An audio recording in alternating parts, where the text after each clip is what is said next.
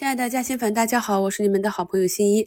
现在是二零二四年一月五日下午两点五十五分啊，啊，一直等到快收盘才给大家发消息。那今天的市场呢，最多的时候达到了五千家个股下跌，除了上证指数呢，在这个权重股啊、银行这些带领下走的相对好看一点，其他几大指数呢都是不断的去创新低，在盘面上呢，已经能够感受到一些恐慌的情绪了。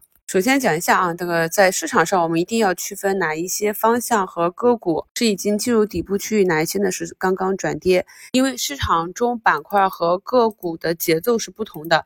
首先看一下节目简介中的图一，这个是北证五零啊，是刚刚开盘我给大家画的图。那我们如何从早晨一开盘就去判断？板块和市场的流向，上证这里呢，我是讲过很多方法了。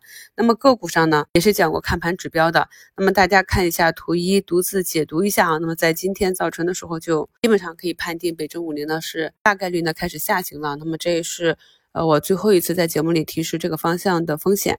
那么第二张图呢是上证的年线啊。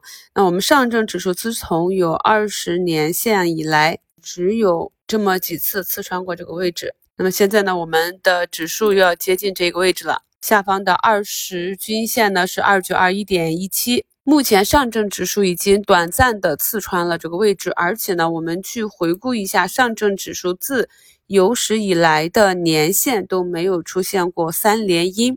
所以再看图形呢，二零二四年我们是看收一个阳线的，但这中间行情怎样运行，以及上涨的空间，都是需要边走边看。那么第三张图呢，就是北向资金，我们可以看到全天呢它走的比较压抑啊，那到收盘前二十分钟突然的反手回场买入啊，不知道是不是因为看到了我们的指数啊跌穿了这个二十年线。如果经历过二零一五年扭转熊股灾的朋友应该知道，当时呢去拉权重啊、拉大盘股啊、金融这些都没有什么用，那么最后真正的。让市场止跌，使这个恐慌情绪得以消散的是国家队呢进场买了很多中小盘，持续的连续的上涨，小盘股的涨停，甚至有一些是已经没有实控人的，直接买成了国家队的实控人。想要呢市场止跌，想要场外的资金入场，最终呢还是需要我们的市场是有持续的赚钱效应的。在这之前呢，大部分的场外资金都会是观望的状态。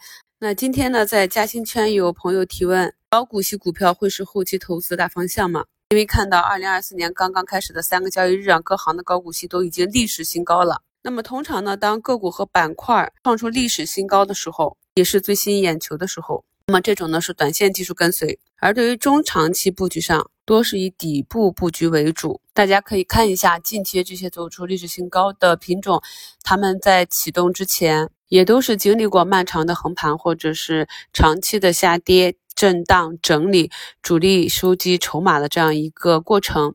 那我今天在盘前去挂的，昨天低点附近的这些 ETF 呢，在今天中午前后和下午收盘呢，也都给到我了，完成了一次周五的定投。那今天这样级别的下跌以及指数的这个位置，已经有股灾的感觉了。我们用图四来看一下涨跌家数，妥妥的冰点日啊！周末呢，又是到了我们做功课的时候了。复盘看一看逆势上涨的。抗跌的还能够保持原有趋势的这些方向，市场情绪转暖的时候呢，他们是最有机会跑赢市场的品种。周末看看上方有什么政策出炉，汇总到周日晚跟大家再更新下周的一周展望。祝大家周末愉快，我们周日一周展望见。